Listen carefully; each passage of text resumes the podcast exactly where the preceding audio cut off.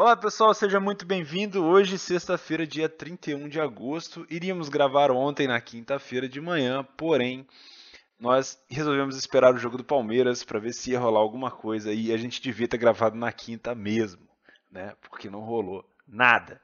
Primeiro, antes de tudo, antes a gente começar a comentar é, dos jogos que passaram, a gente vai falar de alguns. Queria dar uma notícia para a galera que betou no Santos Independente na terça-feira, jogo abandonado, né? A torcida seguiu um Twitter lá de até os 70 minutos se não tivesse 3 a 0 fechava tudo, a porrada ia cantar e pelo visto é o que aconteceu. Uh, a Betfair suspendeu os mercados depois do jogo, segurou ali quase que 48 horas e resolveu pagar a galera do Qualify e devolveu o dinheiro, se eu não me engano, do Match Odds e do Over, né? Se eu não estou enganado. O Gabigol pode comentar mais sobre isso, porque pelo visto ele também já passou por essas situações. Fala Gabica, bom dia, irmão. Bom dia, bom dia galera aí. Tudo beleza? Em mais uma edição do Betcast.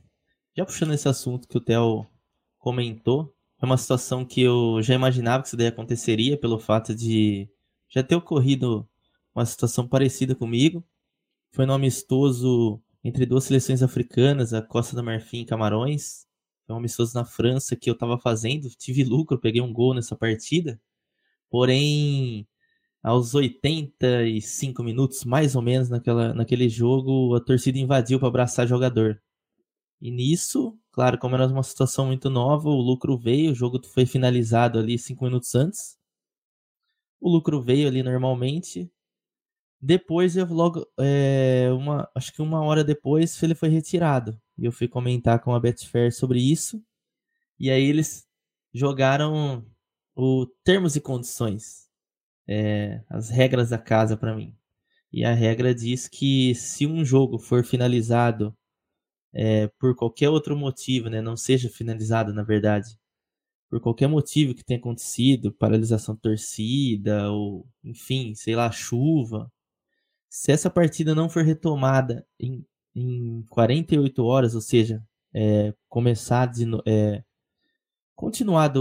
do tempo que parou para ser finalizada, o Betfair dá o direito de cancelar as apostas. No meu caso específico, óbvio que eu saberia que iria cancelar e ia perder meu lucro. E anular minhas apostas, porque eram amistosos, eles não voltariam para jogar cinco minutos no amistoso. E o jogo do Santos também. Como o jogo não voltou, então rolou de cancelar, né? Anular as apostas do Meteor, qualificar, enfim. E já esperava isso, fiz até o jogo e acabou devolvendo ali um dinheiro que eu tive um headzinho bem pequeno.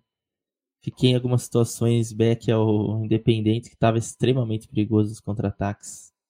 Eu tava fazendo esse, esse jogo ali meio que na surdina, né? Porque eu, eu não consegui pegar a queda do Qualify, né? O Felipe conseguiu pegar, eu não consegui, eu não estava na frente do computador, não consegui pegar muito, né? Dei uma escalpada ali para quem para quem fez para trade, alguma coisa assim e deixei uma quase que uma free bet no Leio Independente, achando que o Santos ia entrar forte ali, podendo fazer um gol cedo.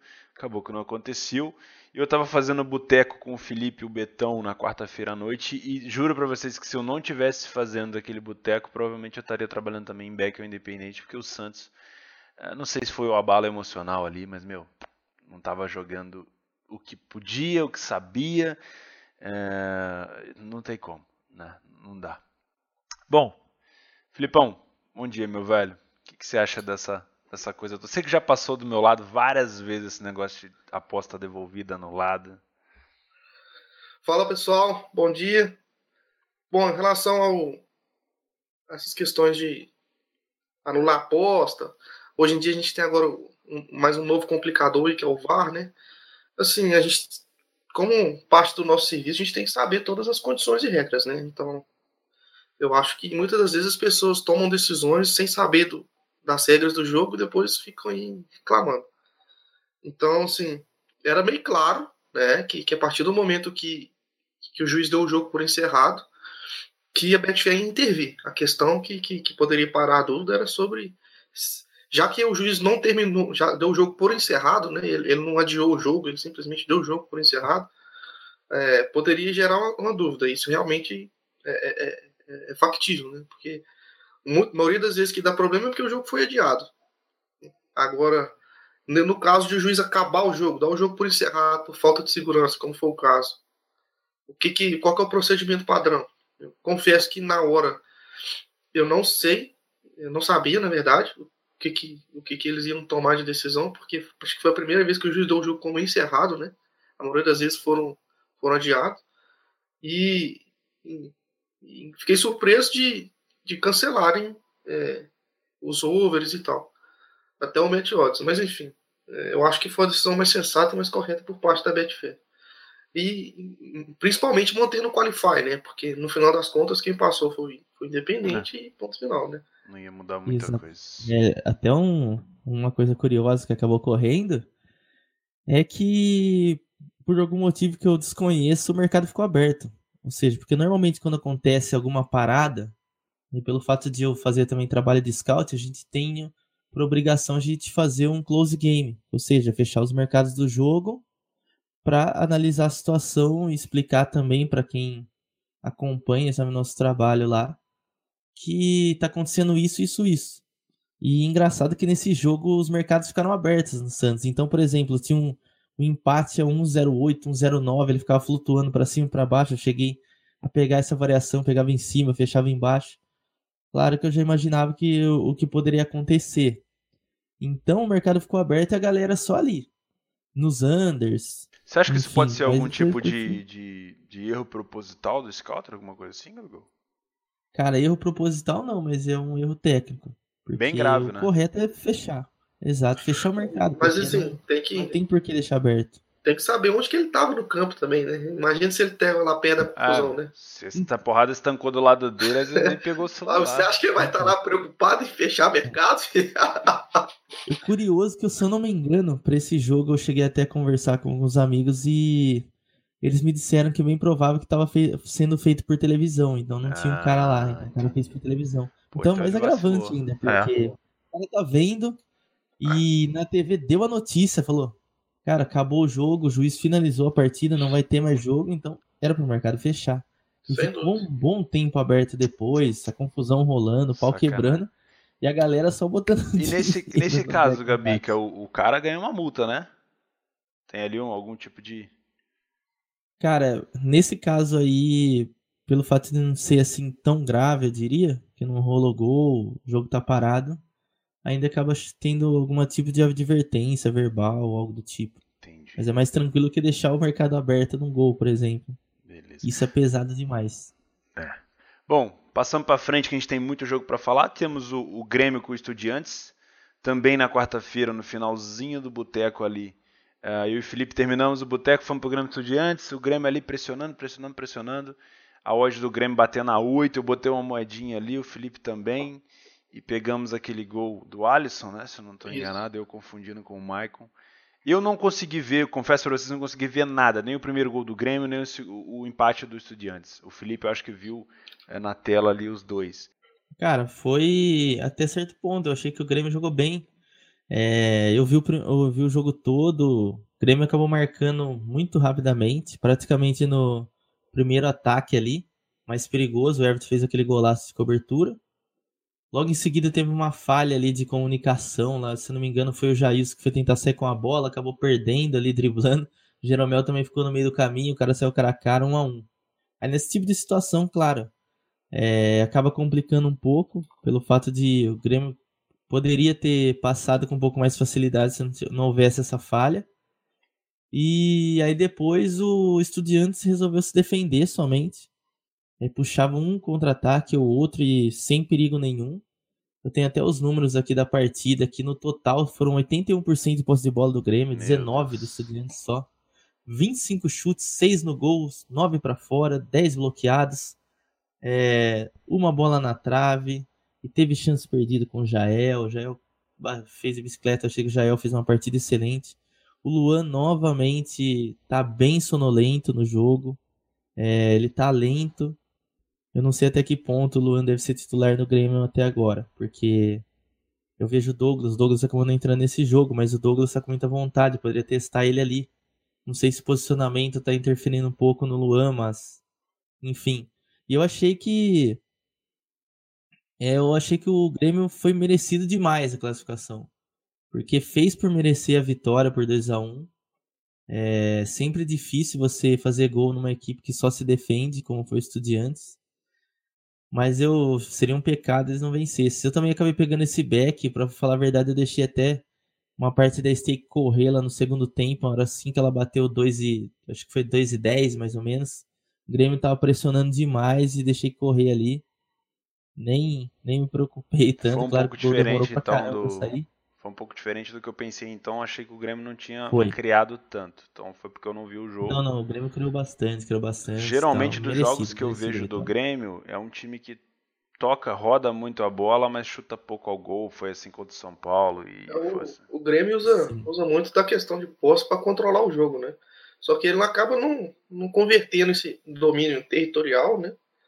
E temporal em chance. É um time que, para criar chance, depende muito do Everton para finalização dessas chances. E o, e o Luan precisa estar, enfim, num, num dia bom para conseguir criar mais perigo.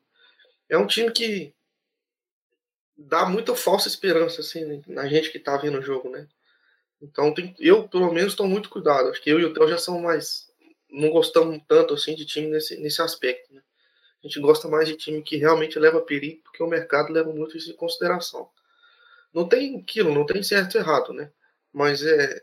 Tanto que o Grêmio custou fazer um golzinho, cara. Né? Um golzinho ali chorado no fim. Eu e o Theo, pelo menos no momento que a gente viu a partida, faltando poucos minutos, o Grêmio não, não tava, botou uma pressão, mas assim, a gente não tava sentindo realmente que o Grêmio tava criando perigo, sabe? É, apesar dele botar o Jael na área, apesar de, de massacrar no, no questão de domínio territorial, ele não tava conseguindo criar chance. E, ele, e ali, cara, tá acabando o jogo, você precisa realmente fazer o gol, né? E acabou que foi agraciado aí por uma falta que, que salvou a nossa, a nossa entrada ali no, no Nossa, backzinho alto. nem fala, cara. Esses gols nos últimos minutos é muito, muito bom. É, mas então, parabéns pro Grêmio. Eu acho que o Luan nem chegou a bater as penalidades, né? Se não tá enganado, os caras tiraram Graças ainda a Deus, uma. por isso que o Grêmio passou. Filho da mãe. Ficou me devendo uma grana ali no jogo do. Cara, de sete. Perdeu. Isso daí é um dado verdadeiro. Dos últimos sete pênaltis que o Luan bateu, ele, ele converteu dois, cara. É um aproveitamento Não, horroroso. É ridículo, é ridículo. horroroso. E ainda Eu, deixa, não pode deixar mais Foi o jogo contra o pênalti. Cruzeiro, Grêmio e Cruzeiro. Eu, nossa, eu ia Sim. pegar uma virada do Grêmio ali espetacular, com um back alto. O cara me perde aquele Eu pensa. tava nesse back Ah, também, velho. Esse, eu tava com esse back. Ridículo. Incrível. Assim, agora eu vou perguntar pra gente fechar esse jogo. O que, que se deve a essa caída do Luan, assim? Não ter ido pra Europa, é, passou a fase, era a fase só. O que, que rolou, meu? Cara, ele é um, um para mim ainda é um excelente jogador.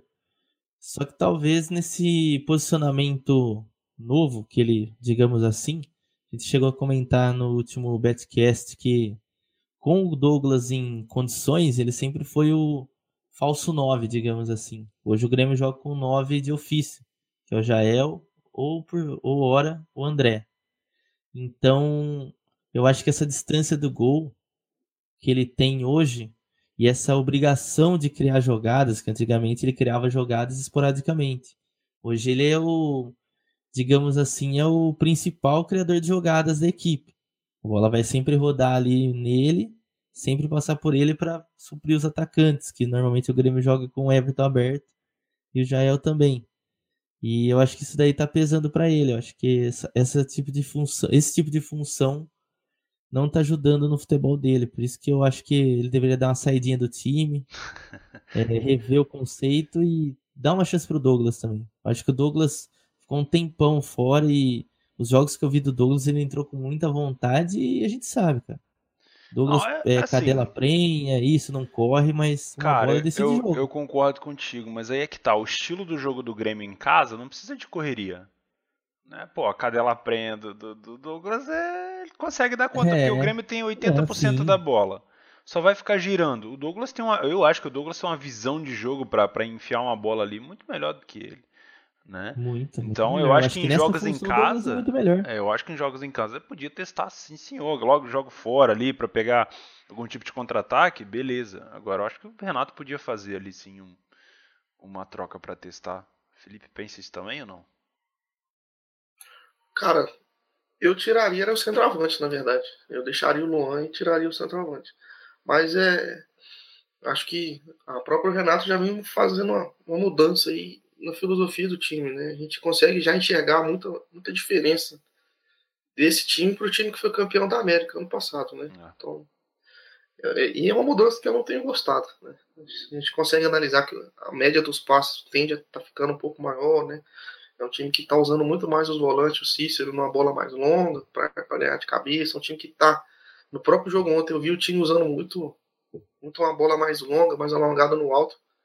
E, e é um perfil que o time do Grêmio não tinha e que era melhor sem, na minha opinião.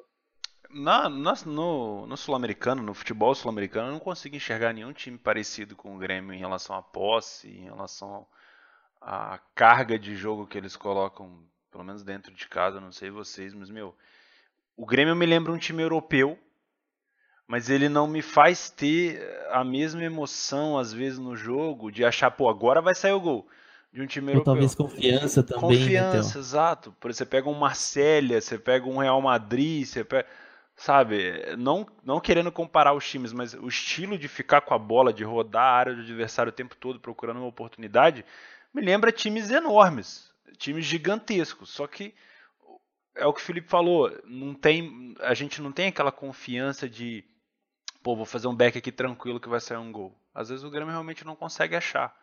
Né? Eu acho que tirar um centroavante, explorar um, um, um modelo um pouco diferente poderia ser um caminho também, não há problema nisso. Mas, meu, vamos ser sinceros, o Renato tem tempo sobrando aí para continuar o trabalho. Eu acho que um dia ele ainda vai encontrar uh, aquele Grêmio campeão da América de novo ou algo parecido com aquilo. Uh, mas realmente eu não sei, não me passa tanta confiança para trade. Né? O torcedor continua é, de boa.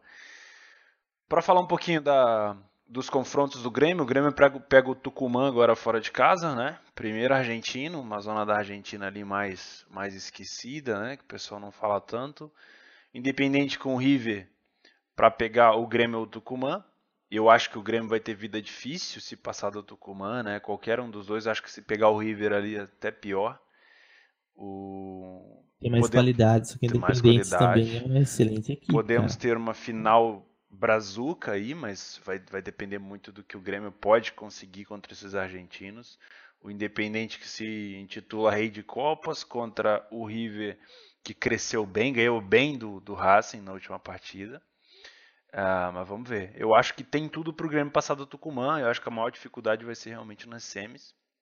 Tivemos Corinthians e Colo-Colo, 2 a 1 Aí eu vou deixar um corintiano comentar isso, né, Gabigol? Eu sinceramente fiz o jogo, vou tentar comentar o que eu fiz para trade. Primeira coisa, não peguei o gol do Corinthians, uh, achei de extremo, não vou nem dizer mau gosto, né, mas colocaram a odd do Colo-Colo a 25, faltando 20 minutos ou 15 minutos para jogar no primeiro tempo, mas todo o segundo tempo tendo em vista que eu vi o primeiro jogo do Colo-Colo com o Corinthians e eu vi o massacre que foi do Colo-Colo, o quanto o Cássio conseguiu salvar o Corinthians, eu achei essa odd extremamente alta, peguei um back ao Colo-Colo a 25, consegui fazer uma free bet ali a 5,5, alguma coisa assim.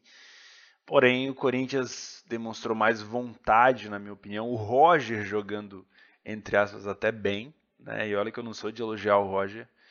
É, eu estava dividido entre olhar o Cruzeiro com o Flamengo e olhar o Corinthians e Colo-Colo, então eu confesso para você que eu não vi todos os, os, lances da partida, mas eu acho que você pode falar mais partida. sobre isso. Exato. Pois é, eu assisti como torcedor esse jogo, não trabalhei. É... Achei que o Corinthians começou com um volume até bacana, diferentemente de todos os jogos que eu, que eu vejo do Corinthians que não consegue pressionar. Claro, aquela pressão sem muita finalização, sem muita organização também, que é uma coisa que falta bastante para o Corinthians de hoje. E acabou, acabou achando o pênalti ali. Toque de mão, o cara deu, um, deu uma manchete na bola lá. Jadson marcou o gol. Até ali eu falei, opa, parece que vai dar, hein? Vai dar. Agora vai. Só que não. Aí o o Léo Santos, que entrou no lugar do Pedro Henrique, que tinha machucado logo no começo, não subiu com barra naquele lance. Um cruzamento perfeito ali. cara não subiu, acabou falhando e o Barres fez o gol. E aconteceu, entre aspas, praticamente a mesma coisa que aconteceu com o Grêmio, né? Fez um gol, acabou sofrendo empate dentro de casa e o adversário se recuou. A diferença entre Corinthians e Grêmio é que o Grêmio tem uma equipe de qualidade e o Corinthians não. Acabou achando um gol lá, teve muita confusão. Até citando isso, o Roger deu uma, um soco, uma cotovelada ah, no vi, jogador velho. lá, quase morreu o cara lá. É... Acabou fazendo gol, eu não gosto do Roger. Eu até, eu até acho que ele se esforçou bastante, mas falta muito para ele ser um, um jogador para ser titular do Corinthians, mas é o que a gente tem hoje. E dali para frente foi pressão. O Corinthians até poderia ter feito 3 a 1 mas depois lá no final já teve a expulsão do Danilo Avelar. Mais uma vez, isso é outra coisa que acontece recorrente. Todas as eliminações do Corinthians em competição sul-americana tem um expulso. Isso, se eu não me engano, desde 2015, quando o Fábio Santos foi, foi expulso contra o Guarani. É, o ano passado a gente foi eliminado da Sul-Americana também, o Rodriguinho foi expulso no jogo. Ou seja, contra o Racing, toda vez o Corinthians acaba perdendo a cabeça ali no finalzinho. E é isso, cara, porque para ser bem honesto, assim, como corintiano, cara que já acompanha o Corinthians há muito tempo, era o que dava para fazer. Isso não significa, ah, estamos felizes, que bom, mas era o que dava para fazer. Esse é o Corinthians de hoje e a classificação foi perdida quando resolveu só se defender fora de casa. É Sabia que a chance de tomar um gol aqui era grande, acabou sofrendo 2 a 1 1 a 0 lá. É, a comparação foi o Grêmio mas que eu ainda conseguiu marcar lá, né? O, o gol fora. Acho que o gol fora tem todo o mérito. Bom, a diferença foi que o Grêmio marcou fora de casa, né? Acho que o Grêmio poderia, se não tivesse, tivesse tomado 2 a 0 acho que ia ficar bem complicado naquele cenário do jogo atual, né? Do, do, do, do segundo jogo. Mas vamos lá. Tivemos a eliminação do meu Flamengo também, né? Eu sinceramente acho que se a gente tivesse o Muralha no gol, a gente tinha tomado no mínimo uns três gols de contra-ataque. O Cruzeiro sofreu e, e, e forçou muito para perder gol. Aquele gol perdido do Barcos foi ridículo. Eu, como flamenguista, estou sendo bem sincero para vocês, eu acho que o Flamengo poderia ter saído ali perdendo de 3 a 1 de 4 a 1 Se o Cruzeiro realmente quisesse ter forçado, acho que o Cruzeiro. É, não sei, não sei o que se passou.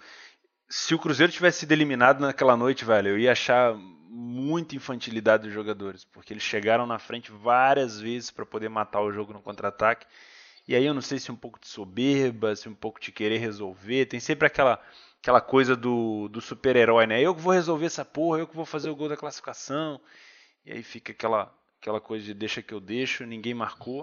O Flamengo achou um gol no escanteio, né? Uma falha ali, deixaram.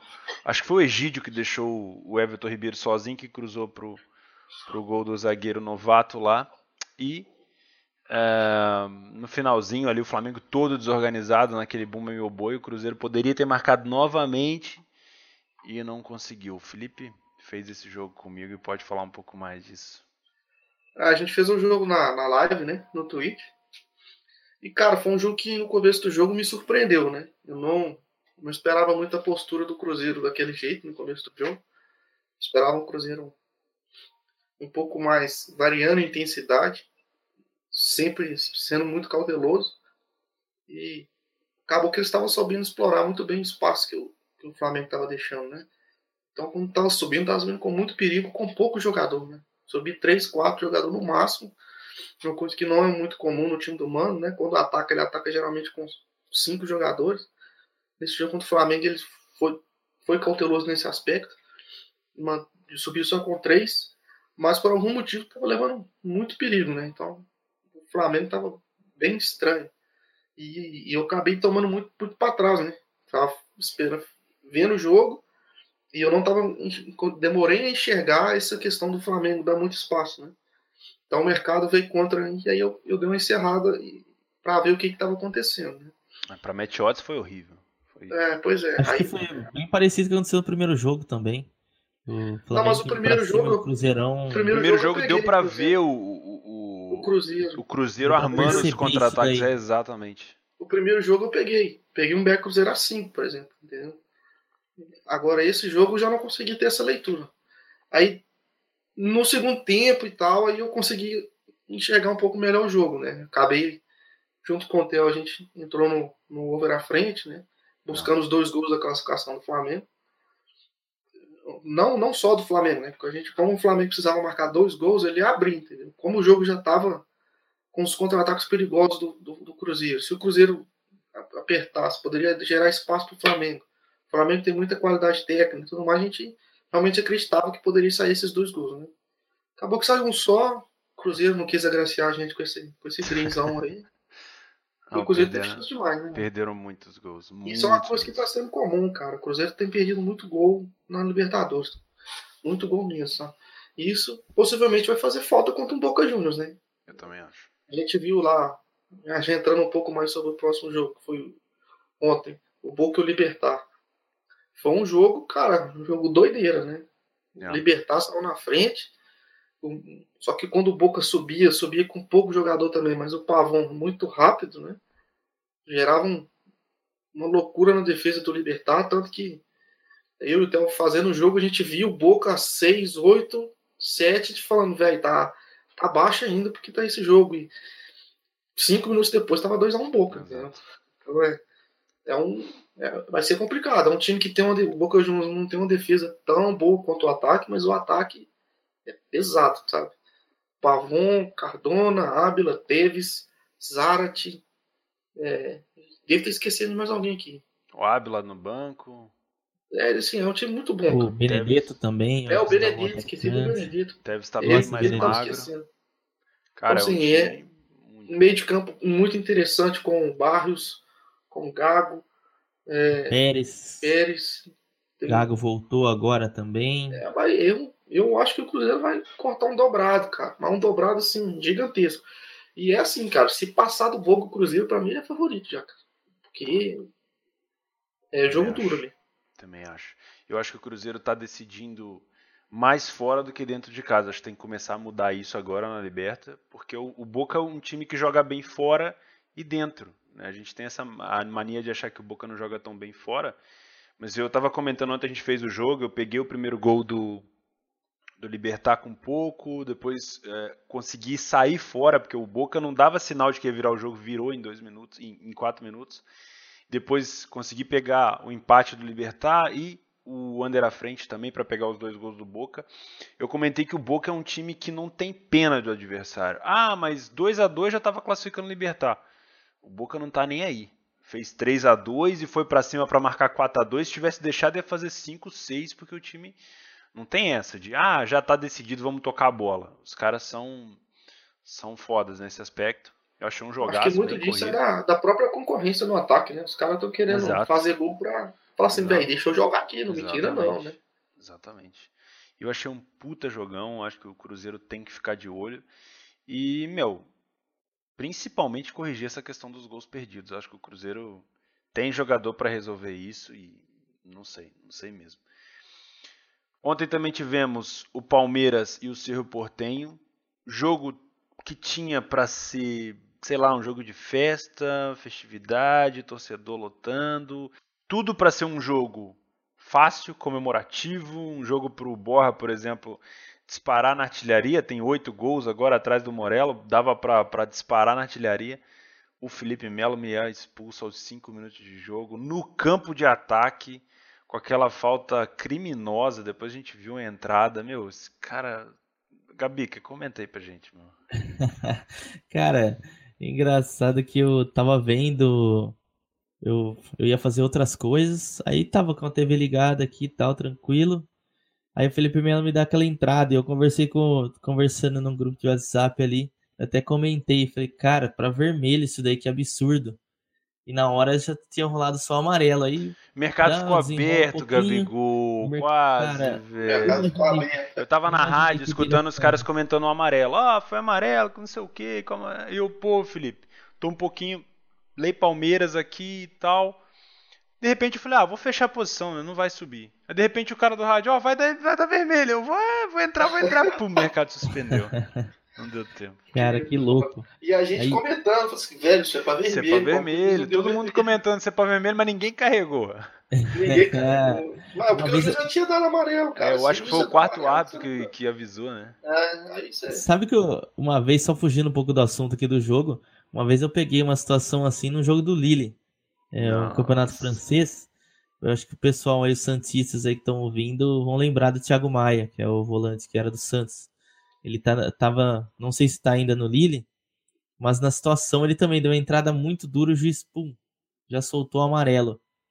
E aí foi bem do lado ali, sabe, bem próximo aí da linha lateral, assim, bem no meio do campo mesmo. E nisso eu comentei, sabe, tava no TS, comentei com a galera, falei, cara, vou entrar Lei Lille que eu acho que ele pode expulsar ainda. Mas, cara, pô, mas como vai expulsar? Não tem VAR, não tem nada, né? Na época não tinha VAR na França ainda. E acabou que naquela situação ali o, o quarto árbitro chamou o juiz e eu peguei expulsão, velho. Porque o mercado não fechou, porque já tinha rolado o amarelo. Eu até imaginei, eu até cheguei a comentar com um pessoal que não tinha conversado com ninguém que tinha feito o jogo, que eu imaginava que teria ficado aberto. Mas enfim, o Felipe Melo é uma bomba relógio, cara. Pô, é um vai, pacote que às vezes a gente não sabe se vale a pena ter, né, cara? É, é cara, ousado, ele é o contrário do Neymar. O Neymar é ousadia e alegria, ele é ousadia e tristeza. Porque, nossa, só faz cagada no campo, brother. É um tipo de jogador, sabe, que ele parece ser. Hoje em dia, parece que ele tá mais acostumado dentro do elenco do Palmeiras, né? Bom, o grupo aceita ele melhor. Mas é um jogador que, que ele vai tomar meio que conta um pouco do espaço, né? Tanto que quando você tem outro é. jogador também com um temperamento um pouco mais explosivo, geralmente briga. Ele poderia ter colocado tudo a perder ontem num jogo tranquilo, que o Cerro Porteiro é um, jogo, um time muito Cerro fraco. força pra ser ruim, meu Deus péssimo, do céu. Péssimo. Horrível. complicado. É, eu até cheguei a comentar aqui fora do ar com a galera que eu cheguei a estar ali ao Palmeiras, só que assim. Eu também fiquei, eu tava cara. Pegando os contra-ataques a favor do, só que aí a gente começou, o Theo começou a falar assim, cara, esse time do Serra é muito ruim. Eu, eu, eu sei que o Serra é ruim, entendeu? Dá pra ver, mas assim, Palmeiras com a menos, velho, não criando nada, só defendendo a odd 2,70. Cara, só tem que estar pelo menos acima de 3. Tentei dar uma segurada, velho, mas não dá. Os contra-ataques perigosíssimos do Palmeiras. Graças muito, a Deus, o futebol deixou o time mais fechado, né? Eu cheguei a pegar aquele do que o William finalizou eu Nossa, tava dentro, eu porque também. depois, aqui, depois do primeiro ataque do Palmeiras, o primeiro contra-ataque, que foi, se eu não me engano, foi o Diogo Barbosa que roubou uma bola, deu no Williams e ele cruzou, cruzou nas costas. A gente chegou a comentar, falou, cara, é aqui que a gente vai trabalhar. Contra-ataque do Palmeiras, porque o Cerro tá com a bola, mas não tá fazendo nada. E beleza, foi rolando. Aí peguei aquela finalização do Palmeiras. Porém, depois acabou rolando muita suspensão de mercado, porque é bem provável que seja uma, um problema de conexão entre o Scout e a Betfair, e aí eles aumentam, sabe, essa contagem para 12 segundos, porque se acontecer um atraso nisso daí, uma de suspension que a gente fala, então tem tempo ainda para corrigir. E aí depois que o jogo ficou dessa forma, praticamente impossível, na verdade, se trabalhar só contra-ataque com 12 segundos.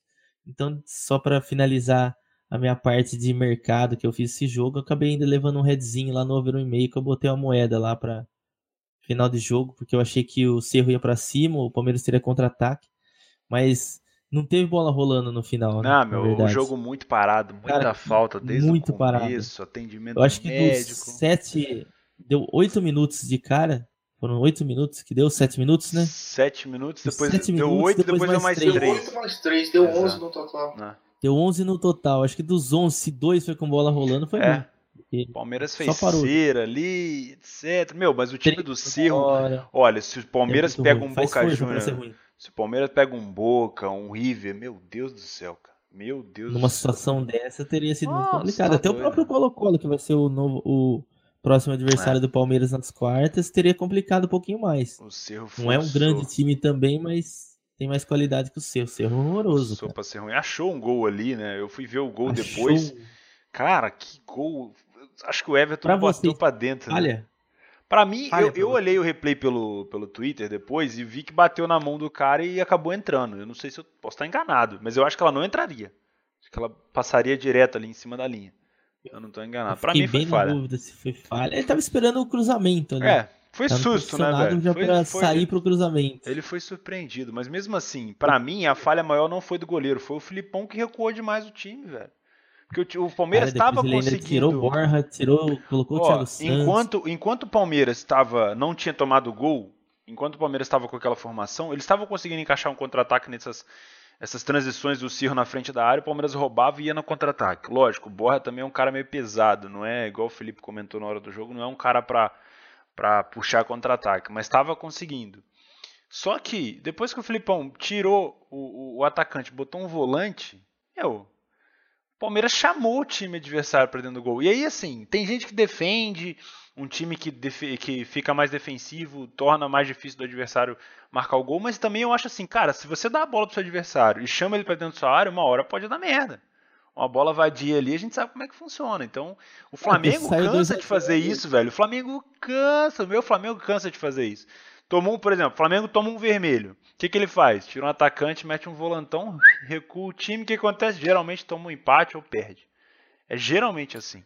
Não, mas assim, eu acho que só para complementar, o problema não é ele tirar o atacante e pôr o volante. O problema não é isso. O problema foi que ele sempre teve um atacante referência, foi o Borja, depois foi o Davidson. E com isso o time não consegue progredir. Aí acaba chamando muito o, o adversário para dentro. Se ele, por exemplo, ao invés de botasse o Davidson, botasse um, um meio um pouco mais de ligação, um pouco mais rápido, como o Johan ou o Lucas Lima, ele conseguiria explorar muito melhor os contra-ataques. Né? Você botaria, por exemplo, um, um William Bigode para correr, enfim, porque você não precisa de, de. Enfim, você não precisa de um cara muito forte lá na área para tentar ganhar no corpo do zagueiro. Você, você vai ter espaço para jogar uma bola na frente, certo? Então você joga uma bola na frente, o William vai ganhar do zagueiro. Entendeu? Tanto que teve um contra-ataque que ele ganhou fácil do zagueiro. E, e consegue fechar com, com esse volante, né? Esse, esse meia de ligação um pouco mais. Você faz duas linhas e, e, e põe esse, esse William um pouco mais na frente. É, ou então ele poderia até colocar o próprio Thiago Santos, entendeu? Ser um pouco mais conservador, mas botar o William lá na frente, não botar o Davidson, né? Porque isso seu time perde saída. E quando ele vai perdendo saída, o jogador vai se sentindo um pouco mais fragilizado e o instinto natural dele é voltar mais, entendeu? Então você acaba chamando muito e acontece isso que você falou.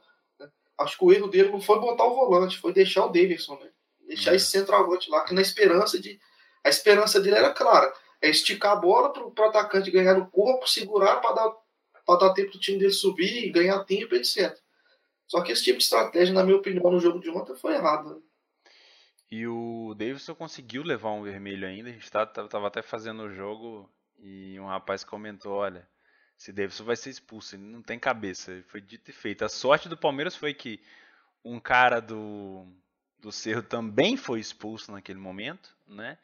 E foi pro fim do jogo, não foi antes. Imagina o Palmeiras com 9 jogando contra um Cerro com 11, o negócio ia ficar feio, apesar do Cerro ter. Enfim. Ou seja, forçou para ser desclassificado o Palmeiras, mas não conseguiu. Né? O Felipe Melo ia ser provavelmente, é, sei lá, culpado de tudo isso, né? Ia, ia, ganhar a culpa por quase tudo. E acabou passando o Palmeiras. Com Palmeiras com méritos. Passa do Colo-Colo, Gabigol? Passa, tranquilo. Acho que passa, né? Muito difícil se jogar, se jogar Acho sério. que o confronto, os dois confrontos mais abertos aqui é o Cruzeiro e o Boca, Independiente e o River. Os outros dois acho que tem claros favoritos. O Grêmio favorito e o Palmeiras favorito. Boa. Temos agora uh, definido umas quartas de final praticamente com o time brasileiro e argentino, né? Tirando ali o, o time do Colo-Colo. Vamos ser bem sinceros? Eu acho que vai dar Vamos fazer uns palpites aqui? Vamos, pra galera cobrar um a gente depois? Vamos, palpite, vamos, vamos ser sinceros, aí já viu que é difícil, né? Não, vamos lá. Eu acho, eu acho que o River passa do Independente e acho que o Grêmio Pelo passa do vi, Tucumã. Pelo que eu vi, vamos devagar, vamos por parte. River Independente. Eu vamos acho lá. que passa o River. Pelo que eu vi River. do jogo contra o Racing, acho que passa o River também. Três River. O Grêmio passa do Tucumã para mim também sem muita dificuldade. Passa, passa do também. Né? O Palmeiras passa do Colo-Colo, acho muito difícil o Colo-Colo. Palmeiras passa. Até porque vai ter um reforço de não ter o Felipe Melo.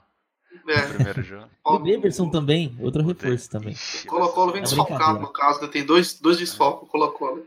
É. E para mim, passa o Boca. Contra o Cruzeiro.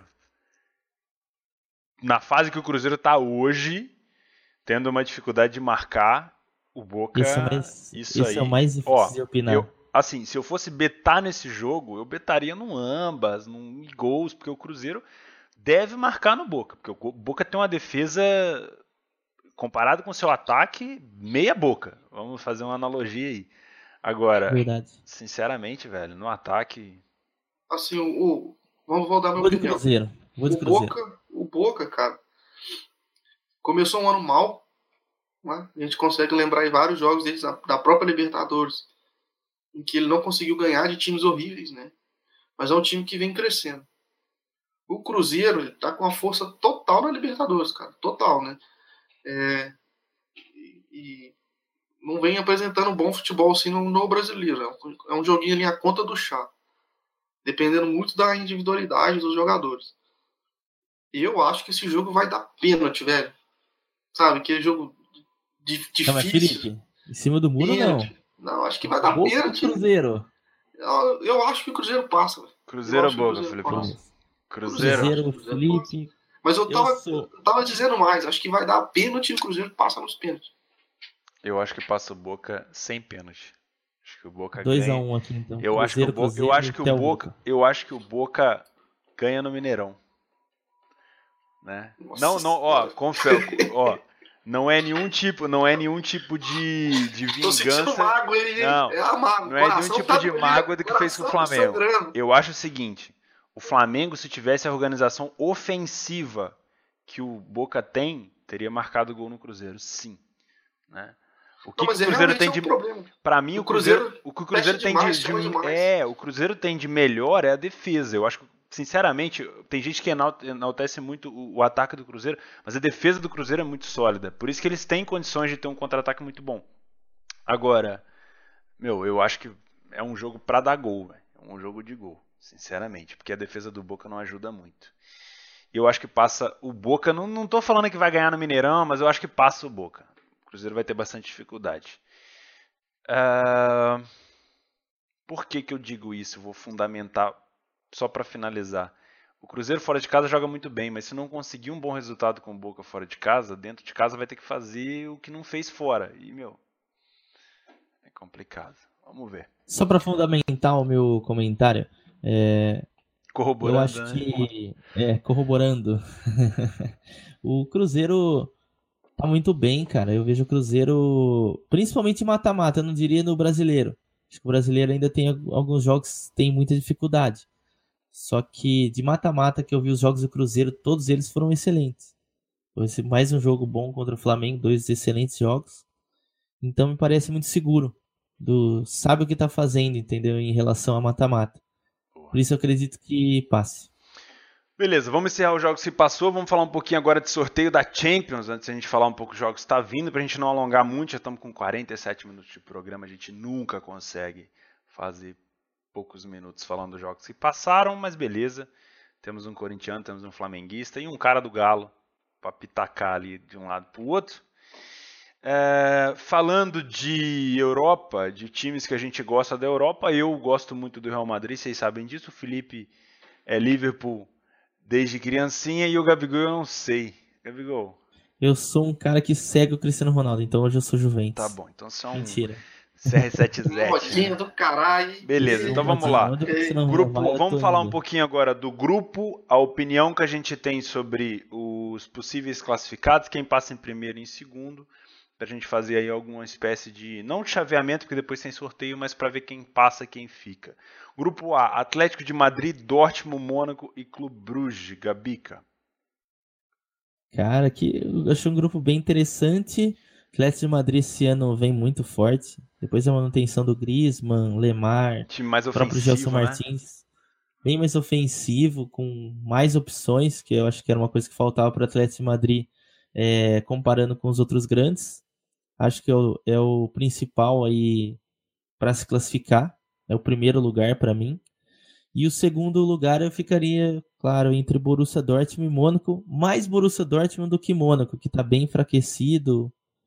E então eu já vi alguns jogos do Borussia Dortmund, ainda tem aquela instabilidade defensiva, mas acredito que possa corrigir aí e venha fazer uma boa Champions League. Lembrando que o bacana desse grupo vai ser a volta do Falcão Garcia, para jogar contra o seu ex-clube. Que ele foi, para quem não lembra, ele foi um ídolo, ganhou a Europa League, enfim, artilheiro, explodiu para a Europa depois de ter saído para o Porto no Atlético de Madrid. Eu Vai acho conhecer uma... lá o Wanda, Wanda Metropolitano. Eu acho uma pena esses times é, grandes, pequenos, geralmente igual o Bruges, que eu acompanho bastante, da Bélgica. Eu acompanho muito o Bruges e é engraçado botar eles num pote de times gigantes e aí você acaba tendo que olhar para eles como pequenos, né? Na minha opinião, o Atlético também vai ter muita facilidade de passar desse grupo, até porque está muito mais ofensivo. Eu vejo o Mônaco é, ainda ali com faltando alguns pedaços, né? Saiu peças importantíssimas. O Mônaco não é aquilo tudo mais. O Dortmund parece que está se reencontrando agora, né? Ganhou do Leipzig na, nas últimas semanas aí, está começando a, a, se reencontrar com o seu é... Dortmund que é um fornecedor de jogadores para o Bayern, todo mundo sabe como é que funciona lá, né? O Bayern, o Dortmund vai bem, e o Bayern vai lá e contrata os caras, vamos ver como é que vai ser. Para mim, Atlético de Madrid em primeiro e Dortmund em segundo. Eu não vejo o Atlético de Madrid perdendo para o Dortmund, acho que pode empatar. Eu não vejo o Atlético de Madrid empatando com o Mônaco, acho que pode ganhar. E eu vejo o Atlético de Madrid ganhando o Bruges também, então acredito que o, Atlético pegue a primeira jogos. colocação. Exatamente. notícia, o Mônaco contratou o Nasser Chadli, pra quem não lembra, né? Jogador da Bélgica, jogou bem na Boa. seleção belga. Puxador de contra-ataque ali contra o Japão, né? Pra quem não lembra. esse mesmo. Eu já não gosto dele, não, mas enfim. Eu acho que esse grupinho vai dar Atlético Madrid ganhando todos os jogos, velho. Eu espero que ele vai ganhar. Acredito que ele ganhe todos. A não ser que ele no último ele deu uma poupada e tal. E o segundo lugar vai ficar, na minha opinião, fica, fica na mão do Dortmund, né? Porque o, Mônaco esse ano tá bem mal, né? Veio depois que pegou a na semifinal de Champions League, desmontando o time. E até então não conseguiu remontar. Né? Yeah. É. Eu, não, eu acho que não vai ser esse ano. Então acho que vai dar Atlético e Tottenham. Grupo B temos Barcelona, Tottenham, PSV e Inter de Milão.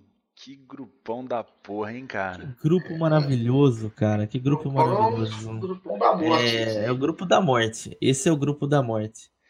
É, falando aqui de palpites para para quem se classifica. Eu acho que o Barcelona dificilmente fica de fora. É, eu acho que esse é o melhor Barcelona dos últimos anos, após a era Guardiola, eu digo em peças. Se o Valverde, é, pelo que eu tô vendo já dos jogos, o Barcelona tá vem muito bem, cara, com grandes opções. Outra coisa que faltava o Barcelona, o Barcelona não tinha banco. Saiu o Soares e teria que jogar com o Paul Alcácer, que aliás foi pro Borussia Dortmund.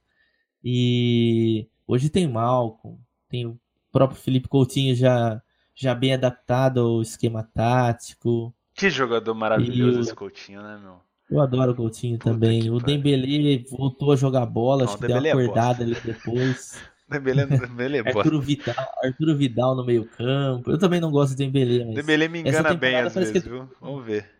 Deu uma acordada, hein? E, enfim, então para mim o Barcelona ainda é, é favorito. Eu acho que Agora para mim o segundo ainda é o Tottenham. Porque acho que esse grupo da zebra é o que mais tem chance. Porém, eu ainda coloco o Tottenham como segundo, porque o não mudou muito a equipe. O Maurício Pochettino é excelente técnico. Muito provavelmente o Hilmingson vai vencer lá a Copa Asiática e vai poder jogar. Já tá na final, tá na Olha final já. Só. Então, falta um jogo só, um jogo para isso daí acontecer. Você sabe quem Espero é o cara da final? Eu, eu acho que estava entre os Emirados e o. Entre Emirados Árabes e Japão, é o Japão, Japão né? Japão, de ser parada dura. Caraca, velho. Pra mim, o Japão tem mais seleção. Vamos ver. Tomara, vou torcer pra Coreia do Sul vencer. Então, por, esse, por esses motivos, o Tottenham ainda é o segundo lugar. Inter de Milão tá com uma equipe excelente, mas tá patinando no campeonato italiano ainda. ainda. Ah. Tendo dificuldades, dificuldade demais não encaixou ainda, então precisa um pouquinho mais. E o PSV, apesar de ser uma equipe gigante relacionada à história. É, é quase a mesma coisa do Bruges, né? A gente olha. O PSG é, o PSV é gigantesco na minha cabeça, mas botando ele é nesse é potinho, velho, ele é um nanico. É uma tristeza. É um nanico. Mas eu acho que na Holanda pode ser a ponta dessas equipes aí sim. Cara, eu acho que a Inter perde pro PSV na Holanda. Porque a Inter não está encaixada. Não é de se duvidar, é. cara. Não é de se duvidar. A Inter não está encaixada. Agora, eu acho que o Barcelona vai ganhar o grupo sim. Acho muito difícil não acontecer. eu ainda não entendi o que, que a Inter quer nas temporadas passadas e nessa, né? Vamos ver o que, que, ele, que, que eles vão buscar. Felipe, algum um pitaco nesse grupo diferente do normal? Eu acho que ele ah, fica cara, exatamente não. assim, ó. Tirando a Inter, talvez eu colocaria a Inter em terceiro. Cara, eu, eu só não cravo o Barça em primeiro. Eu não cravo o Barça em primeiro, não. Mas vai passar a Barça e Tota. Só é. isso. Nem acho. Grupo C. Aqui eu acho que tem, meu, tem uma pegada de crueldade aqui. E eu acho que o Liverpool teve sorte na temporada passada de cair num pote bom.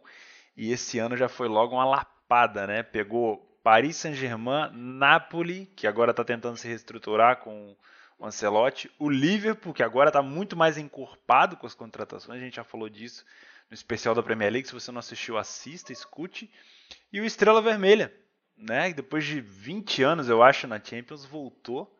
É, eu, eu também acompanho a Estrela Vermelha há bastante tempo, acho muito legal. Mas, meu, vou ser bem sincero para vocês, não faço um caralho de ideia do que vai acontecer nesse grupo. Não, pra mim, cara, pra mim tá bem fácil, pra ser bem sincero. Pra mim vai dar Liverpool em primeiro e PSG em segundo. Cravou, hein? Cravou. Ó, o, Cravou. o Napoli, velho. Assim, a gente viu como é que tá o Napoli, né? E lá, pelo menos ano passado, o foco foi total na Itália, no italiano. Esse ano os caras já estão, não, porque agora nós vamos ter que queremos ganhar tudo, que não sei o que que tem. Mas mesmo assim, eu acho que eles estão um pouco abaixo ainda do, do nível do PSG e do Liverpool. É... Liverpool PSG para mim passa. Apesar de eu querer que o Paraná Rico fica de fora e o Napoli classifique. Se, se, se der zebra, assim, eu acredito que vai ser essa, sabe? O Napoli no lugar do PSG. Que pode, pode acontecer. Num jogo ali, confronto direto, o Napoli ganhar em casa e empatar fora, passa, entendeu? É, é assim, a gente não tem muita, muita zebra de time gigantesco ficando fora de fase de grupo na Champions, mas pode acontecer. E eu acho assim, o Napoli, eu não sei se o Napoli vai ter tempo para se encontrar até os jogos da Champions.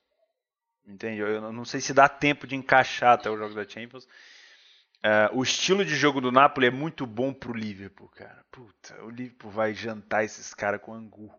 Eu tô até vendo. Eu acho muito difícil é, o Liverpool um não ser... Um grande já vai ficar de fora ah, nesse grupo, né? Eu acho muito vermelha. difícil o Liverpool não passar. É, exato, olha Estrela aí. Vermelha já campeão de, da Liga dos Campeões em 1991. O PSG não ganha nada. Um dos maiores times O Napoli também não ganha, mas o Napoli tem história ainda. É, eu, pra ser sincero, eu acho que o Liverpool ainda classifica. Não sei se primeiro e segundo, acho que tá muito aberto. E o PSG em segundo pelo elenco e por todos os investimentos que sempre tem. É um, e é um time focado em ganhar a Champions League. É, eu acho que a vantagem do PSG para outras equipes que jogam Champions, que querendo ou não a liga deles é mais fraca. Ah. Pode falar assim, ah, a La Liga, a Bundesliga, campeonato italiano, ah, o nível não é gigantesco. La Liga sempre a Barcelona fica sempre não, o PSG é testado Madrid, mesmo, é o PSG é testado na Champions, não tem como. É, foco na Champions. Você nunca sabe como é que o PSG tá antes de jogar. É, pode botar time misto nos jogos, é bem mais tranquilo, não perde muito classificação. Não tem um adversário à altura para tirar o título da, do francês, principalmente com o Mônaco nessa fase. Então, para mim, fica ali entre Liverpool, Napoli e PSG, mas PSG com um pouco mais de vantagem em cima do Napoli ainda. Liverpool PSG para mim. Eu também Apesar de eu achar que o Napoli gostaria de ver o Napoli nas oitavas. Quem escutou o nosso especial da Premier League, sabe que o foco do livro esse ano, a gente comentou, vai ser mais o a Premier League, né? Tem muitos é. anos que nunca ganhou a Premier League, né? tem título de campeonato inglês, mas Premier League é a primeira vez. E, e um grupo assim, se você for olhar a maratona de jogos no, no, no mês de setembro, outubro, vai ser bem puxada para o Liverpool. Então isso pode acarretar que, que possa acontecer tão uma zebra aí. Eu não descartaria do por ficar de fora. Mas é, é zebra, muita zebra. Eu não apostaria nisso, não. Você acha que o Estrela Vermelha pode complicar para alguém dentro de casa? Ah, pelo que eu vi, não, é. Não, não. Não. Muito difícil. Brincadeiras à parte, não. Tem mais história que o PSG. É. No grupo D temos o Porto. Cara, eu acho que o Porto caiu num bom pote. Eu acho que o Porto pode, sinceramente, passar de fase, mas não cravaria em primeiro né? Lokomotiv Moscou, Porto, Schalke 04 Galatasaray. Teremos o Galatasaray finalmente avançando e indo em busca aí de uma conquista, Gabigol? Não, né, velho? Não, não, não, não. Pra mim, esse grupo é nivelado é, de médio para baixo. Porque eu, eu não apostaria ninguém aqui, velho. Eu não é, cravaria é nada aqui. Mas eu, eu, eu acredito que o Porto, por todas as. Por sempre estar tá jogando Champions League, tem um pouco mais de favoritismo pequeno, mas tem, porque todo, todo ano tá ali na Champions. Schalke 04 voltou para Champions, isso daí é bem bacana. Eu gosto bastante de fazer o Schalke na Bundesliga. É... Galatasaray é uma equipe bem mais ou menos, não, não gosto do Galatasaray. E Lokomotiv é o campeão russo. E Jefferson Farfan do Peru. Enfim, acho que o Éder tá por lá também. O Éder do que fez o gol do título de Portugal na Euro. Vai correr tudo por fora ali, mas é um grupo bem aberto, mas vantagem para o Porto pelo fato de estar tá sempre jogando Champions League. Tu, Felipe. E o Schalke também, então, ó, se eu fosse apostar assim, como diz o Tavares, se colocasse uma arma na minha cabeça e fizessem apostar nesse, nesse grupo, seria Porto Schalke classificando. Pra eu, mim, cara. Eu acho que o Locomotive passa. Pra mim é Porto e, e Gala, velho. Acho que, acho que esse não vai dar Gala. Pra mim vai dar Locomotive em primeiro e Porto em segundo. Eu acho que é, é difícil mesmo, mas eu acho que o melhor time pra mim é, é o Porto ficaria de certa forma surpreso em, em ver eles, eles não classificando. Bom. É, eu acho que por tudo, jogar sempre Champions, essas coisas, eu acho não, que o time não é ruim não, velho. O time não é ruim não. não acho que o é Locomotivo tá animado, tá, tá com motivação. Isso faz diferença. Né? Isso faz diferença. É, os jogos na Rússia serão muito difíceis, como sempre. Equipe russa dentro de casa é sempre difícil. O grupo E, falando agora um pouquinho do outro, de mais um gigante de Portugal, o Benfica acabou ali não tendo tanta sorte, né, de pote. É, dá para passar? Dá para passar. Bayern de Munique, Benfica, Ajax e AEK, ou como os portugueses gostam de falar, o AEK, né? O Ajax de volta à Champions. Meu, para mim é um grupo que pode ter surpresa. Tá? E não surpresa de primeiro colocado, porque eu acho que o Bayern vai fechar a primeira posição. Não tem muito o que se não, falar. Esse tá, acho que vai Agora, aí, entre Ajax e Benfica, eu fico em cima do muro, velho. Porque o Benfica, é, o Ajax é muito forte também. Né? Eu vejo Sim. o Ajax ganhando do, EK e do Benfica dentro de casa. E aí? Como é que vai fazer? Né? Será que o Benfica ganha do EK e do Ajax dentro de casa? Difícil. É... Cara, assim, time por time, o Benfica é melhor que o, que o Ajax. Principalmente se o Ramires realmente for pro Benfica, né? Talvez como ele. É um time do Benfica que eu não gostei muito dos jogos que eu vi na pré-Champions, né? Paok ali mas, foi... É... Paok dificultou, né? velho. É, mas assim, foi... Paok dificultou. O Ajax também, não, o Ajax também foi pior, me passou uma impressão pior, sabe? Então, eu... Tem um tal de Rundelar é lá, falou, né? É, tem, tem a chance de, de sabe, de, do Benfica perder na, na, na Amsterdã Arena e depois empatar em casa e tal, ficar de fora. Tem, claro que tem. Mas é, eu acho que ainda dá Benfica. Acho que o Benfica está mais preparado. O time do Ajax é um time mais novo, né? A contratação deles desse ano foi o Tadic, e o Tadic é muito ruim, brother. Tem, tem Tadic. Que é isso, cara? Não, eu, eu, gosto do futebol Tadic, acho que foi uma boa contratação pra não, mim. Você tá doido. Tá dando resultado, viu os jogos do Ajax, ele tá jogando bem. Não, quem é bom lá é o, o Neres, né? Tem um, um, um, um ponto pequeno lá, o Casper a Casper é alguma coisa, um brancão. O Casper Dolberg?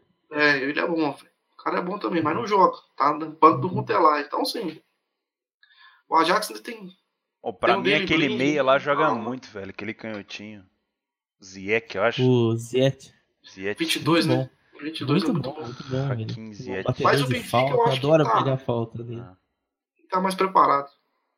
É. É, então, esse daí eu também levaria em conta a mesma coisa que eu citei lá do, do Porto. Experiência Champions League. O Ajax está voltando agora. Pesa a camisa, é um né, gigante também. Mas o Benfica está mais bem preparado ainda. Seja Bayern, Ajax ou Benfica, acho que o Atenas vai só cumprir tabela aí. Grupo F, de novo o confronto do City com o Shakhtar, né? Uh, City, Shakhtar, Lyon e Hoffenheim, para mim, o, o grupo fica com o Shakhtar e com o City. Não vejo o Hoffenheim complicando, não vejo o Lyon. É, talvez o Lyon vai, mas não estou gostando muito da fase do Lyon ultimamente. É, e ainda Acho- perdeu o Mariano Rodrigues. É. O, o, Bar- o Barcelona, meu Deus. O Real Madrid acabou de, de pagar né, a multa, Hum, aquela, aquela taxa que eles colocam para recompra. Então o Mariano Rodrigues voltou. E detalhe, aproveitando já dando a notícia, Mariano Rodrigues vai ser o novo camisa 7 do Real Madrid. Puta que pariu. Pegou a 7 do pai. Podia ter Só isso. aposentado essa camisa, filho, mas beleza. Poderia. Precisava poderia. ter um, um- cara pra, pra, pra, sei lá, pra reserva do, do, do Benzema, por exemplo, se não for entrar com o Mariano de titular, porque, meu, vai botar quem? O Vasquez? Tô cansado de ver o É, Naquela posição não, Ah, não havia não ninguém. tem. O Mariano Rodrigues fez bastante gol, fez uma Ah. temporada boa pelo Lyon. É banco agora, se eu não me engano, né? Ou não? O Vinha sendo Mariano? banco Mariano ou não? Im- Impressão minha. Cara, eu, eu acho que é muito por conta de contratação. Hum, entendi. Por conta, porque o que, a notícia que houve foi que o Sevilha queria comprar ele. Hum, Porém, o Sevilha tinha que conversar com o Real Madrid primeiro, pela, pela prioridade de compra que tinha. E aí o Real Madrid que fez? Vamos enfraquecer. Talvez também pode ser É um por isso. meta-jogo, Vamos né? enfraquecer um rival. exato. Então tem muita coisa envolvida. Enfraquece um rival e nos fortalece também.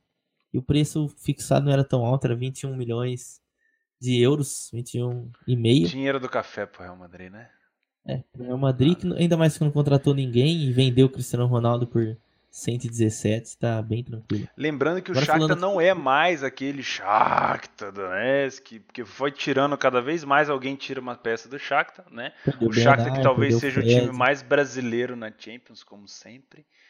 como sempre. É, para mim passa City nadando de braçada em primeiro e o Shakhtar em segundo.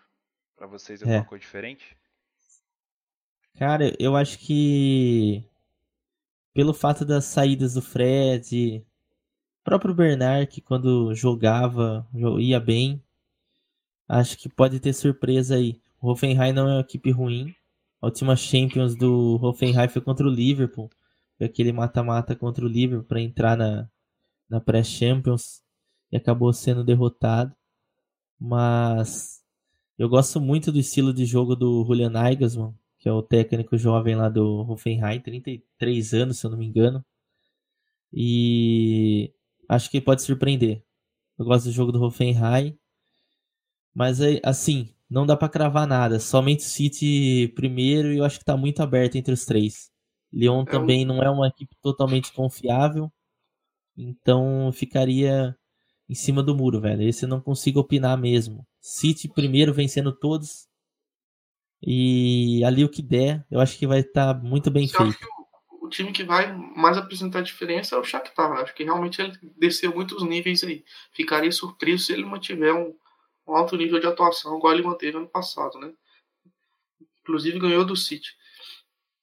Agora, o Lyon, cara, é um time que não me passa tanta confiança. E o Hoffenheim é um time que já vem melhorando ao longo do tempo, né?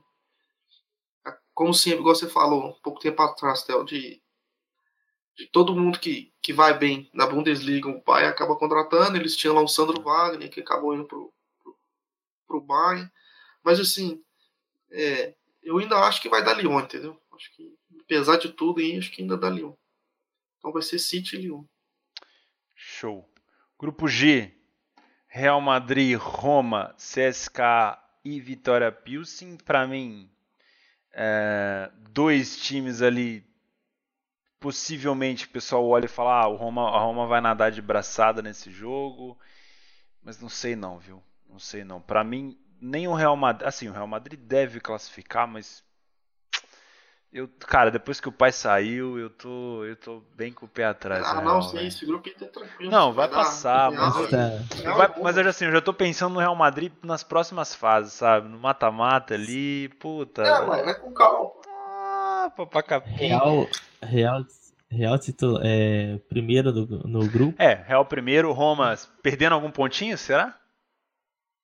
Ah, perde. Perde, né? Acredito que perca. Acredito que perca pra Roma, talvez, no, na Itália. Não, eu tô falando a Roma perdendo algum Ah. pontinho. A Roma perdendo algum pontinho? Pô, com certeza. Dá pra perder sim, velho. E Eu acho que o CSKA mas- complica um pouquinho a, a vida, talvez, da Sempre Roma. Um complica. empatezinho em casa, talvez. sempre complica. Perdeu o Golovin, né, velho? Que era E o Perdeu Vitinho. principais. Entendeu? Então. Vitinho. Vitinho. O Vitória Pilsen acho que tá ali fazendo hora extra também. Não, não vejo É o Morizov da nova geração. É o, é o grupo pro Benzema assumir artilharia, será? Pode ser. Quem sabe? Talvez, talvez os, go- os gols do Real Madrid agora se espalhem um pouco É. mais entre os atacantes. Verdade. Antigamente ficava muito focado no, no Cristiano. Esse Ah, ano eu vou cravar- artilharia. Vou Bale, cravar o Real em primeiro, é. vai. Não, não tenho o que fazer. Não, não, não tem como não cravar o Real em primeiro. O Real Madrid em primeiro ainda é bastante forte aqui. Eu quero ver pra, pra trade, eu quero ver a Roma fora de casa. Vão ter odds mais, sei lá, talvez até um pouco mais baixas. Eu não vejo a Roma sapecando esses times aí fora de casa com tanta facilidade. Mas vamos ver. Grupo H pra gente encerrar, aí sim o grupo do pai, Juventus United, o, o, o Cristiano Ronaldo enfrentando seu né, ex, posso falar ex-clube, o United também. Ex, ex. Ex, primeiro ex. ex. O Valência e o Young Boys. O Young Boys é um time chato, cascudo, né? Eu acho Gosta de um contra-ataque. é, eu acho que pode ali apresentar algum tipo de perigo. Achei um grupo fudido, cara. Vocês falaram que o grupo da morte tava lá em cima. Eu acho que esse grupo aqui vai ser foda, porque puta, meu, que que merda botar a Juventus e o United. Hum, Eu não, a Juventus não é tão rápida no contra-ataque. O United menos ainda. Parece aquele jogo de duas vó, tá ligado? Não consigo, velho. É, é é- esse é um jogo bem amarrado, Juventus Caralho, e eu- United. ó, é a mesma coisa a gente pensar, pô, vamos botar City e Liverpool pra jogar. Agora vamos botar Juventus e United, sabe? Parece que fica um negócio andando de marcha É, lenta. é o- é- são, são os opostos. Eu não cara, sei, eu tô cara. chateado. Cara, eu, eu, eu assim, se tem um time agora falando sério, que agora eu brinquei pelo lance do pai, que é verdade também, mas esse tem um time que eu simpatizo na Europa é o Valência. Eu gosto bastante do Valência. Pra quem não sabe, Valência é o último campeão espanhol, com exceção do Barcelona e Real Madrid, e o Atlético que ganhou um ano também. É, volta para a Champions League, volta até forte. Trouxe o Cheryshev, que foi muito bem na, na Copa do Mundo com a Rússia, né? Foi uma surpresa. Gonzalo Guedes, é, compraram ele definitivo do Paris Saint-Germain, que foi um negócio excelente. O próprio Batshuayi manteve o Rodrigo, que o Real Madrid queria também. Tem o Dani Parejo, o Daniel Vaz, que era do Celta, ou seja, contratou muito ali.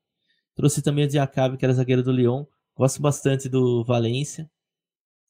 Pode, pode tirar pontos dos grandes. Agora classificar eu acho que vai ser bem difícil. Crava aí, Claro que o. Manchester United, cara, cravar, cravar Juventus em primeiro. Acho que isso daí é muito provável que aconteça. Manchester United, Valência. Porém, eu acredito ainda que pode ter uma zebra.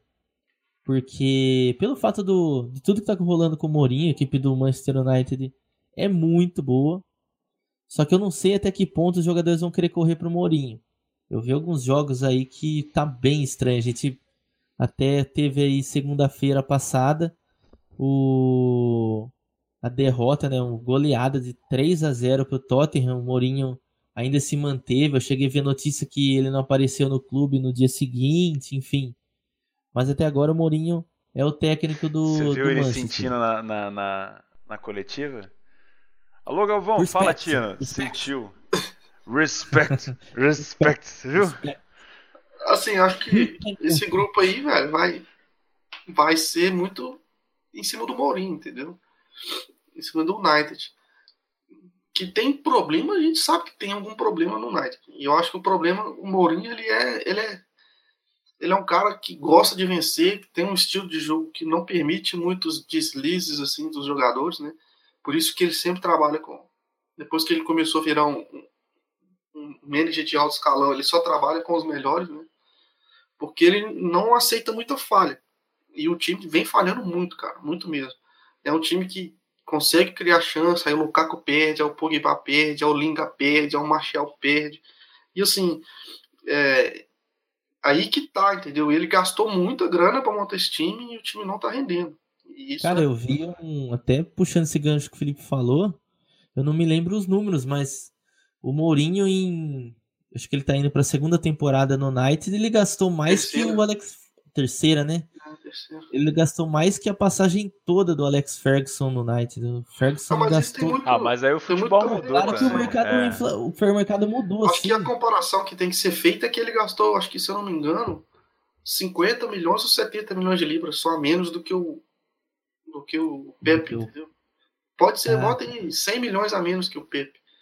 Ele gastou, per gastou 100 milhões, agora. acho que foi 100 milhões a Ganhou mais o quê? Ganhou uma Europa League, né? Europa Ganhou uma Europa League. É. E perguntinha sacana para vocês. Vocês acham que o Mourinho tem razão de reclamar de contratações nessa, nessa janela? Com a equipe que ele já tem? Ah, assim, é. é. Cara, é me fala tá, quem sabe? é que o Mourinho queria trazer. Pra eu te dar uma Não, razão. ele queria, ele queria levar um, um, zagueiro de alto nível, tentou o Alderweireld do Tottenham. Depois, com o sucesso do, do Maguire na Copa do Mundo, ele tentou comprar o Maguire do Leicester. E o, e o diretor não, o Ed, Ed, esqueci, acho que é o Ed Woodburn, eu não, o sobrenome dele não me falha a memória aqui. Não autorizou, cara, porque são jogadores que ele iam gastar uma fortuna que não ia render. É mais ou menos o que tá lá, entendeu? Tipo assim, é, mas tem um Pogba, paga 100 milhões no Pogba e o Pogba não. Então, mas tá o Mourinho, quem mais que o Mourinho queria trazer? Porque, assim, sinceramente, eu não acho que o problema do, do, do United. Não, ele queria zagueiro. Não, mas pela, ó, pela, eu, eu fico, cara, eu fico pra ficar careca com esse Mourinho. O time dele tem um Lingar na frente, cara. Precisa tirar esse demônio dali, pelo amor de Deus. Cara, mas não tem como é que... você colocar o, o Sanches do lado do Lingar, velho. Não tem como. É, a questão que eu acho engraçada é porque que por que, que não joga sempre o Lukaku e o Sanches, né? O Lingard, assim, ele é realmente. Ele, ele os jogadores lá, na, os times na, na, Inglaterra, eles têm que ter uma taxa de jogadores é, nativos, né? Que chamam os homegrowns. E o Lingard, ele entra nessa cota. Claramente. Ele é um jogador de seleção, né? E ele vai jogar, velho. Não tem jeito. E a questão é que tem que tentar Ó, achar um melhor posicionamento para ele. Vou ser bem sincero com vocês. Eu não acho que o Rashford tem que ser camisa 10 desse time nunca. Para mim, ele era banca em qualquer time. Eu mas gosto dele, tá, é outro, gosto é dele, mas a camisa novo. 10 é pesada. Eu não acho. Para mim, o Martial tinha que estar tá jogando de titular. Sinceramente, para mim o Martial tem que estar tá jogando. Eu não entendi a contratação do Fred. Na boa, eu é um bom jogador. Eu acho que é um bom, um bom banco. É um jogador ok. Ok, para mim é assim, ok. O United não precisava ser tão lento. O United tem uma boa defesa. Eu não acho que o zagueiro seja o problema do Mourinho. Tem um bom goleiro que quando tá em boa fase ali, tirando na Copa do Mundo, o DG resolve. Mas, meu, não, na hora da transição da, da zaga pro ataque, o United é lento. Porra, cara, deixa o Martial no banco, velho. O Martial podia estar tá fazendo essa parte esquerda aqui muito bem, velho. Eu, eu não consigo entender, cara, na boa. Mas é, acho que a maior crítica que, que, que fazem, e com todo e com todo embasamento ao, ao Mourinho, é justamente isso, sabe? Ele, ele teve muito dinheiro, ele tem toda a estrutura possível e ele não consegue tirar bem, tirar o máximo dos jogadores, entendeu? Principalmente jogador novo.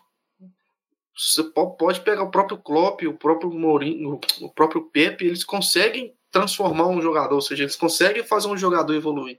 O Mourinho não, o Mourinho só suga do cara, entendeu? Ele pega o cara e tira tudo que o cara tem e depois é isso. Ele foi isso no Real Madrid, foi isso no, Chelsea, né? E no United não, não parece estar tá funcionando, porque o United ele precisa de justamente ao contrário, ele precisa de uma reformulação, ah. ou seja, ele precisa começar tudo do zero, o processo que o Alex Ferguson fez, né? E é o, o Mourinho, vai bem na contramão de todo o processo do Alex Ferguson. O Alex Ferguson era um cara que não gastava, ele sabia fazer as contratações, sabe? Tinha jogador que era sempre coletivo, entendeu? Nunca teve um cara estrela. O próprio Cristiano Ronaldo, quando jogou lá, cara, o, o Ferguson pegava muito pesado em cima dele quando ele começava a querer dar aquelas de Cristiano Ronaldo e falou assim, cara, aqui você não vai ser, sabe, a estrela, véio, que é, você vai jogar, vai, vai ter muito sucesso, mas se você seguir as regras do coletivo. E ele foi bem lá. O Cristiano Ronaldo foi bem lá no United. Eu acho que um dos papéis que fez ele sair do United pro Real foi justamente isso. Querer ser a estrela, entendeu? Querer ser o Cristiano Ronaldo. Que isso ele não é, ia ser no United. Já também. É, cara, para mim o Mourinho virou o Luxemburgo europeu. É, para mim essa que é a verdade. Infelizmente foi muito bom no passado, hoje já no, no presente já não funciona mais. Porém, continua se perdendo no personagem também. Ele acha que é o um grande técnico hoje, mas não é. Você vê os últimos trabalhos que... do Mourinho, infelizmente, eu gostava muito do Mourinho. Acho que para ele o ideal seria assumir a seleção portuguesa e ficar tranquilo, sabe? Pois é. Acho que ali é o, é o melhor caminho para ele. Porque clube é muito desgastante, cara, sabe? E eu acho que vai é, ser um papel que ele vai assumir, entendeu? Ele vai ficar ali. Acho que, acho que ele termina esse ano no United. Acho que ele vai completar três anos. Acho que eles não vão mandar ele embora. Mas no final eu do ano. Eu tenho mais dúvidas sobre isso ainda. Acho que ele pode cair. Não. Eu acho que uma situação Sim, uma que ele pode, que não, clara, não podia nem ter renovado, sabe? Acho que uma situação clara para mim. Vindo, né? O Knight também Gabigol, tá tira essa boca do microfone, Gabigol. Chega para trás, cara. Tá quase engolindo o microfone aí. Vocês que não estão vendo, Gabigol tá. O cara tá bem perto do microfone aqui. cara, para mim é uma situação clara que o que o Mourinho pode cair se não classificar para as oitavas de final na fase de grupo da Champions. Acho que aí é insustentável. É, já tá ameaçado no próximo jogo domingo agora contra o é, acabou engano, de vir de é uma o... derrota por 3 a 0 Vai pegar o, o Burley fora de casa. Acho que é o Burley fora de casa, exatamente. Ele tem, ele tem a sombra do Ryan Giggs, né? Que, que tá aí. Se der mole, o Ryan Giggs, o United deixa o Ryan Giggs lá de, de temporada. O Ryan Giggs sabe muito bem o que é ser o United, né? Então. É. é assim, é, é uma temporada que, que vai meio jogada fora pelo United, né? Poderia estar tá com o treinador aí para fazer um processo de reconstrução e tudo mais, mas preferiram deixar o Mourinho achando que vão conseguir bater de frente com o City.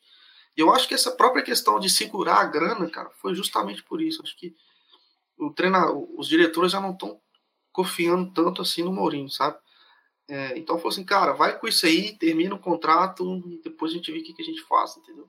Acho que é mais isso. O próprio United está com um problema interno lá dos compradores tal.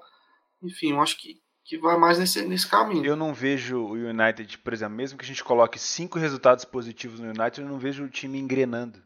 Eu não vejo o ataque engrenando, começando a fazer não, gol. Não, o time é isso aí, cara. Vai é ser isso, time na conta do chá, joguinho pragmático, 1x0. É. E vambora. Eu, sinceramente, acho que mexeram muito mal, contrataram muito mal. Focar só em zagueiro, para, velho. Ridículo, ridículo.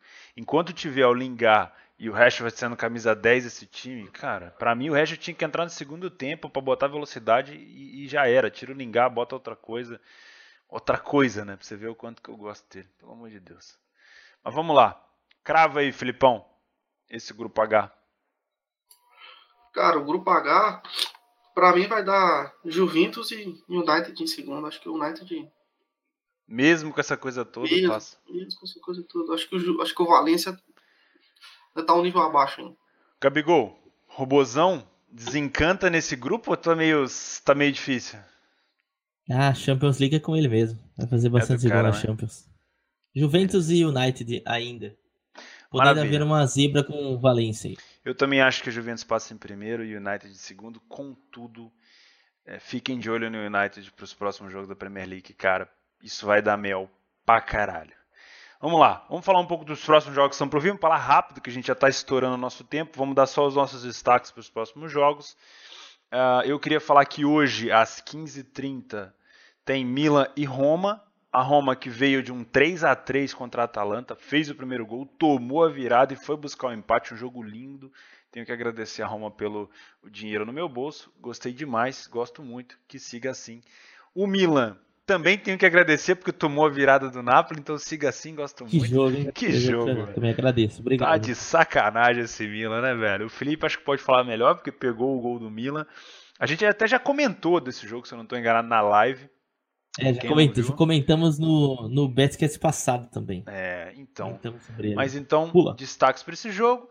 Uh, amanhã nós temos Brasileirão, Grêmio Botafogo o Grêmio que agora classificou, né? O Botafogo que. É, o Botafogo tá ali no Brasileirão, enfim. O Vitória com o América. Bem provável venha com força máxima, é... porque não tem, não tem nenhum compromisso ainda. Vitória América. Vitória ganhou do Galo semana passada, para tristeza do Felipe. O América empatou dentro de casa com o meu Flamengo, para minha tristeza. Vitória tentando aí algum tipo de, sei lá, de recuperação. Toma muito cuidado com esse time do América no contra-ataque, que é muito bom, né? Uh, Vasco e Santos, o Vasco dentro de casa. É, cara, eu gosto de fazer o Vasco dentro de casa. Para trade é um ótimo jogo de se fazer. O Felipe não gosta. o eu Felipe adoro. tá balançando a cabeça aqui. Eu Vocês adoro. não estão vendo, já ah, chacoalhando a cabeça aqui. Preenchendo a planilha e tal. Aí hoje tem, fui dar uma olhada, fui ver o tanto de dinheiro que eu já perdi no Vasco esse ano. Tá complicado. eu gosto de fazer. Eu acho que o Vasco vai dar bastante oportunidade pro Santos. E eu acho que vai ser um bom jogo. É... Você acha que o Vasco vai fazer um gol, o Vasco não faz. Você acha é, que o Vasco tá mal, é um o Vasco vai lá fazer um gol. Isso é um problema.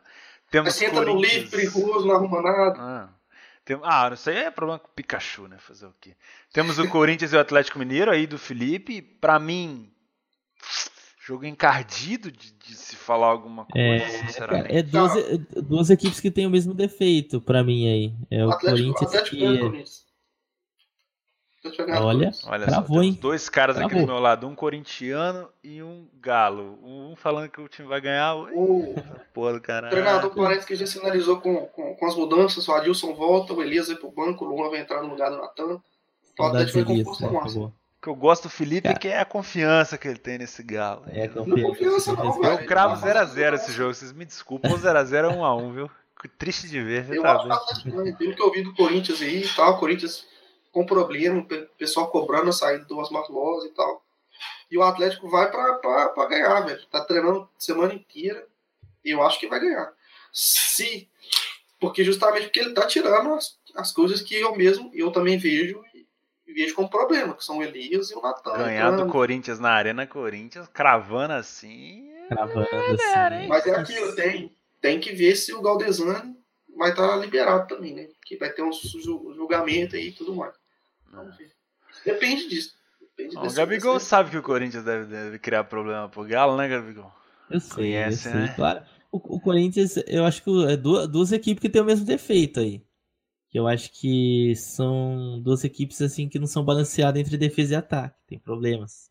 Eu acho que isso daí vai ser interessante. Mas não acredito que seja um grande jogo também, não. Boa. No domingo, agora, temos Flamengo e Ceará. Tava falando no sábado, quero dar mais um ah, destaque aqui de sábado. Aí, coloca aí.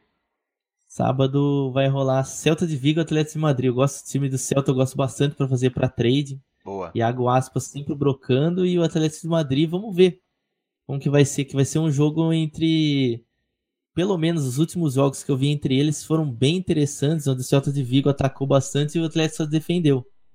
E jogou no contra-ataque. Vamos ver se o Atlético muda um pouco essa postura. Acho que vai ser um jogo bem legal para trade e tá com boas odds. Muito bom. Fica de olho aí. No domingo, temos Flamengo e Ceará. Eu acho que o Flamengo deve poupar alguns jogadores contra o Ceará depois dessa mini maratona aí contra o América e contra o Cruzeiro. Vamos ver. Né? Flamengo agora foco quase total no Brasileirão.